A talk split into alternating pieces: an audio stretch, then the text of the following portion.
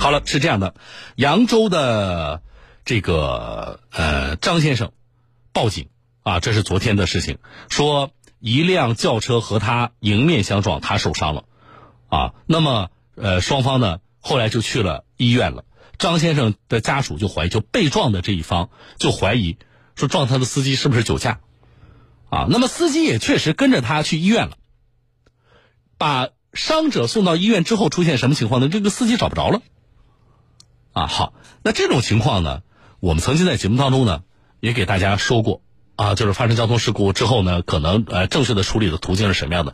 另外，重点说的是什么呢？就是你在什么样的情况下啊，作为肇事一方，如果你离开的话，那么有可能会让这个交通事故啊，嗯，这个性质就变了。特别对你来说啊，就是对于肇事一方来说，好，这个案件，那么我们的交警同志受理之后。啊，就是我们在日常执法当中，交警同志对于这类案件怎么看，怎么定性？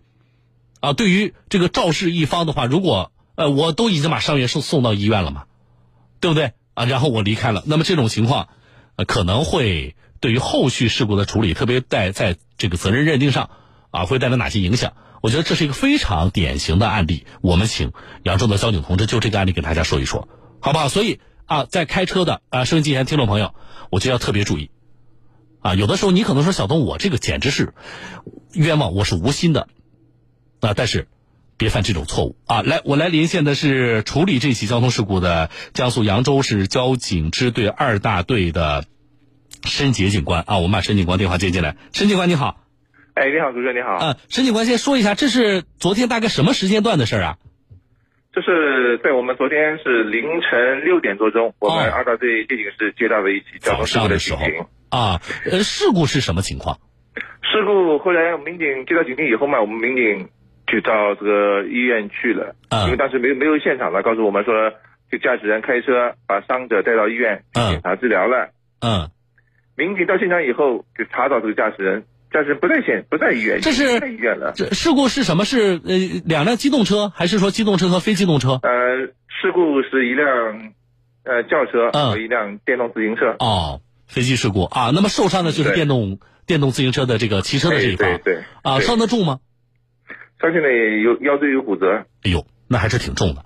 嗯，对啊，那这种情况，咱们民警同志到了医院之后，因为没有现场了，他们已经到了医院了。但是你们去的时候，就那个机动车的驾驶员找不着了。啊，对，只看见这个机动车肇事的车辆停在医院的门口，嗯，但是驾驶人已经离开医院。然后我们让这个伤者的家属啊，他留给伤者家属一个电话号码。嗯。呃，我们民警让家属打，这个驾驶人也不接。嗯。然后我们民警也用自己的手机联系驾驶人，驾驶人还是啊，始终无法无法没有人接听这个电话。哦。那这种情况下，家属说是怀疑对方是不是存在酒驾或者什么样的行为？那咱们现在人也找不着的话，从我们执法的角度能怎么办？从目前来看，因为正常嘛，我们交通事故出了以后，肯定是两个方面，一是找驾驶人，第二个是通过车辆来查找驾驶人。嗯，对，因为在现场现场没有，然后他留了个号码，驾驶人电话也不接。另外，我们就从车子方面，肇事车辆嘛，我们也及时的调取了这个平台的系统的信息，嗯，查找到这个车车主的信息以后，也联系了车主说他没有他没有开这个车，可能是他这个借给朋友开的。哦，这个从这方面也也没有，他自己也联系了，也是。驾驶人的电话也是不接。嗯。另外一个情况嘛，后来从了解到嘛，因为报警时间是临时早上六点六点多六点二十左右。嗯。然后了解下来以后，事发的时间其实不在不是不是六点多钟，事发的时间是凌晨四点二十左右。哦。就是它这个间隔的时间相对来说还是比较长的。嗯。如果交通事故发生以后说间隔正常时间，所以我们在工作中可以肯定会有带有一定的疑惑。嗯。就驾驶的这个。状态是不是存在这个酒后驾驶的这个嫌疑？嗯，有可有有有很大的可能性。那这个受伤的这一方也是包括家属，就是我们其实也反复提醒大家，你在可能的情况下，你要第一时间报警。啊，他这个间隔实际上有点长了，哪怕就说我在现场的时候，因为我受伤了嘛，对不对？但是呢，这个报警根据刚才我们您说我们调查情况，实际上是两个小时之后。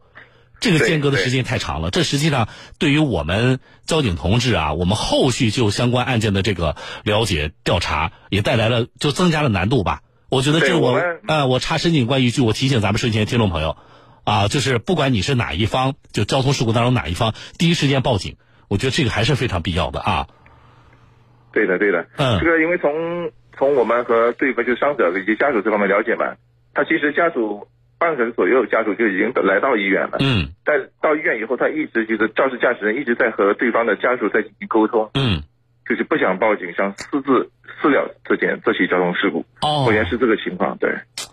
啊，好，这个稍后再再来说这个事情。嗯，驾驶人呢，他这个经过我们的工作以及他自己可能家庭的压力，今天上午已经到我们公安机关来投案了。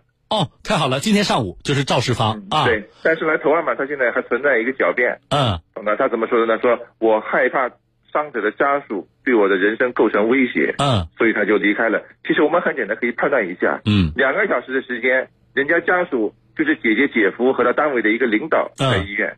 都没有对你人身构成威胁。嗯，在你叫来了你的爸爸妈妈和你的妹妹到医院以后，嗯，你说怎么可能对方会对你的人身产生构成威胁？而且人人家报警的时候，他就在边上，他也知道对方报警以后，就在对方报警以后，他反而离开医院了。所以他的这个说辞确实是说不通，不合情也，不合理。嗯，可是尽管我们有这么多疑问，但是这已经是时隔了一天多的时间了。超过二十四小时的这个时间了，对。那么这个时候，说实话，我们对于说当时他是否存在酒驾的这个行为，我们恐怕也没有太好的这个侦破的手段吧。这现在也没也没有了，基本上对这个有存在这个酒驾的嫌疑的这个证据固定现在是没有的。可是。尽管说我们现在回头去想去认定他是不是当时是酒驾甚至醉驾是有难度的，但是我们怎么来看这种行为？就是你看他这个顺序，先发生交通事故，然后呢，他也把伤者送去医院了，就肇事者也跟着去医院了，并且也见到了受伤的一方的这个家属了，双方甚至就怎么解决这个问题，是否报警也做过这个沟通了，然后在对方报警之后，作为肇事的车主，他离开了医院。那他是他的这个行为，其实也在挑战我们交警的这个威叫威威严和我们的这个警方的这个嗯这个的底线。嗯，他虽然做了一定的事情，但是我们法律规定，驾发生交通事故以后，驾驶人一是现场报警，嗯，报警以后在保护现场、抢救伤员，然后是在现场等待这个交警的责任。你是驾驶员，在你学习的时候就已经告知你，你有这样的义务去做，对不对？你不能说因为要抢救伤员，抢救伤员是在伤员。病情危重的情况下，你可以抢救。嗯，当事人是腰椎骨折。嗯，在现场应该是没有生命危险的，你可以直接拨打幺二零，将伤者送到医院，然后你自己在现场等待交警的处理。嗯，这应该是一个合适，也是依法所做的一驾驶员应有的一个一一个规定动作，应该是。嗯嗯，好。那么他这种行为我们怎么认定？认定的话，目前是涉嫌交通肇事逃逸。最后所有的案情，到时候我们会由办案民警提出来以后，再集体。呃，通案以后，对以后对交通事故做出一个责任认定。好，这是涉嫌交通肇事逃逸啊！因为老我们老听众都知道，我们反复其实跟大家讲过这个交通肇事逃逸的这个严重性啊。因为对于肇事的司机来说，尽管我说现在隔了二十四小时之后，我是否认定你当时啊，能否认定当时是酒驾啊，现在有难度。可是交通肇事逃逸，我觉得对他来说也是一个非常严重的，就性质严重的交通违法行为。对对，交通肇事逃逸的话，如果一线确定的话，他是。罚款两一千到两千块钱，记十二分，另外还要可以并处行政拘留十五日以下行政拘留的，处罚还是比较比较重的。但是我们回头设想，就是这个肇事的司机啊，申警官，你看他显然呢，呃，他现在开始说着一些让我们觉得漏洞百出的疑点重重的这样的一些理由啊，给这个给我们交警听。但是我们回头想，我们如果站在他的那一方，我们去试想，就他想达到的是什么目的？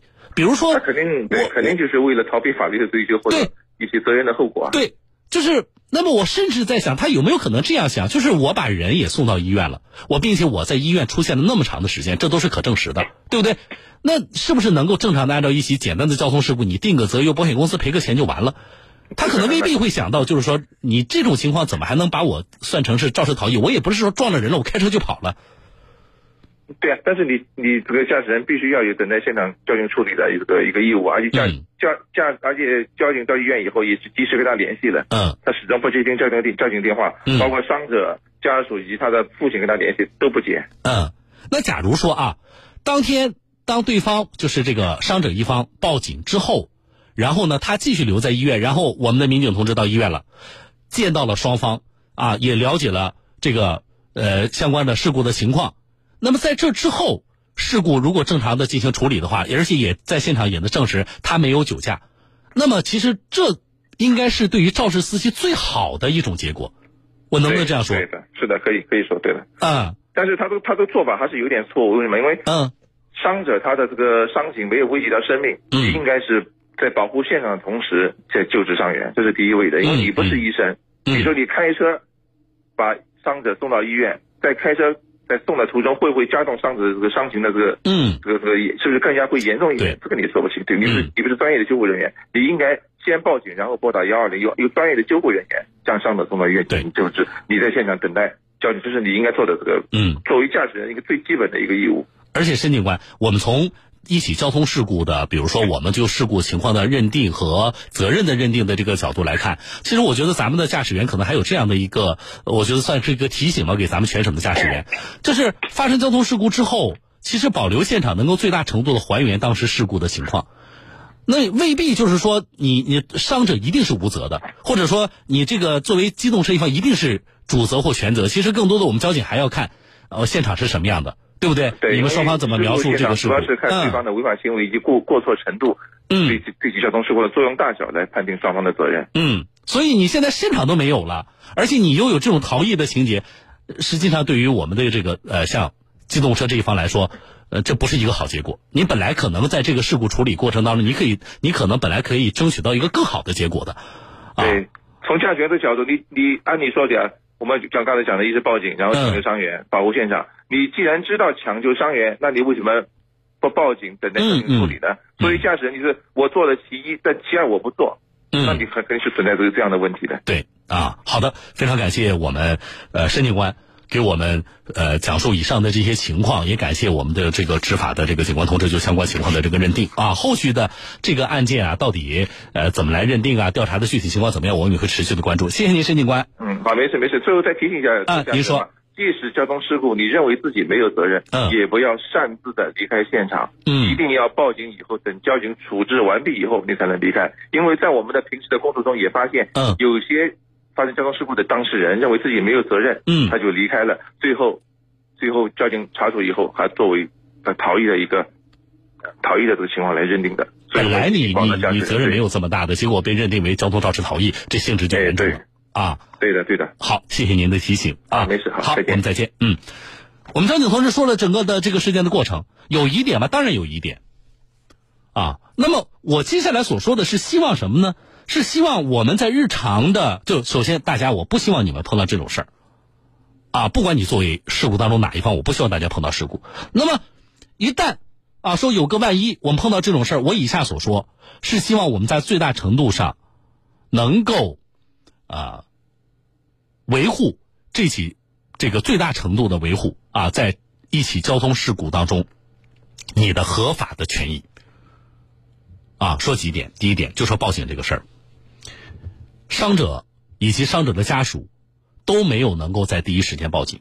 我们现在说存在的疑点，主要是说机动车的这个驾驶员，这是小轿车驾驶员。啊，你有没有喝酒？当时，你要是当时没有喝酒的话，你干嘛报警也不敢报？你车没有保险吗？还是你有其他的？到现在交警可能还没有发现的更严重的交通违法行为，你害怕？接触警方，你害怕因为一起交通事故牵出其他的你更严重的交通违法行为有没有？我们为什么要做这样的联想？那是因为你的这些行为让我们觉得非常可疑。啊，正常的一起交通事故发生之后，如果你保险齐全，你也没有其他的更严重的交通违法行为，那么我们抢救伤员，我们第一时间报警，责任该怎么定就怎么定，对不对？定完责任的话，我也有保险也这个。呃，买的也是全的，那么我该理赔正常理赔就完了，我何必要多此一举呢？我要跟伤者的家属私下里，咱们能不能私了？不敢报警，让我觉得，一听说对方报警了，然后我赶紧跑，为什么？这些行为是非常可疑的，啊，那么正因为对方有这些可疑的行为。我才要提醒的是什么呢？就是像伤者的家属，如果说一起交通事故，听众朋友，你说在这个交通事故里边，小东我是处于就是今天这个案例的啊伤者的这一方，那么我要提醒，你能做的也是对你非常有利的，就是第一时间报警。为什么对方积极的谈私了，你都怀疑对方酒驾，你为什么拖着不报警？你要拖到两个小时之后才报警啊？这个也是我不能理解的。最终伤者一方还是你还是报警了，那我就理解为在这起交通事故当中，啊，你还是认为自己没过错，或者说即使有过错是相对过错较小的那一方。那么在这种情况下，第一时间报警，是对维护你的合法权益是最有帮助的，啊，那警方就能够查清楚事故是怎么发生的呀？你们这里边怪谁呀？谁这个有明显的交通违法行为啊？如果对方又确认啊是酒驾或者是醉驾的话，那性质就更严重了。然后你跟他谈，你不报警，你跟他谈，啊，对方跟你谈私了，拖。那两个小时之后报警，那我理解受伤的这一方，你们是不是也有私了的意思呢？只不过最后私了这个方案是什么，咱们没有谈拢，然后我就报警了。我能这么理解呢？因为你家里都去了好几个人了呀。所以我们的建议就是什么呢？不要谈啊！私了是什么？我建议大家的，就说小东，那我们能不能自己双方就事故的责任呐、赔偿，我们自己谈行不行？当然行。啊，当然行，但是我给大家建议的私了是几种情况。第一种情况，非常轻微的事故，没有人员受伤。啊，我们俩在路上稍微擦了一下，那么擦了一下呢，我觉得这个车损也不大。啊，我我们俩也都赶时间。另外就是呢，双方这个就事故的责任的认定啊，就怪谁这事儿呢也没有什么争议啊。你变道，对不对？谁变道？呃，多数情况下怪谁？那你变道，那怪你。好了，那那对方也认，那你我这个补这块漆啊，我这个翼子板这块漆呢，我估计可能是呃这个一般的车五百到一千下来了，我这个稍微高档高档点啊，这一个漆面的话，我估计也得两千块钱，那行不行？行啊，两千块钱正常的呃也可以啊，我们双方可以认定。那么约个时间，我们去快处中心吗？甚至有的在这这个叫什么呃协商的啊，再简洁一点，我现场给你钱，对不对？几百块钱再补个漆面，如果你也觉得能接受的，好了。我们就结了，这是私了，行不行？当然行，没有问题。啊，那么涉及到人伤了，我就不建议大家走这样的这个私了的程序了。啊，涉及到人伤了，我们正常报警。在交警同志出具了交通责任认定书之后，我们对于赔偿这块啊，一我们根据相关的这个单据，比如说啊医药费，我们走保险公司可以。另外一个啊，你就是我们俩能不能商量一下？啊，在双方都能接受的情况下，我就赔你，比如说两千块钱啊，赔你一万块钱啊，伤者一方觉得也行了，那这事就这么结了。我觉得一定是在这个过程之后，呃，私了在报警之后来认定，好不好？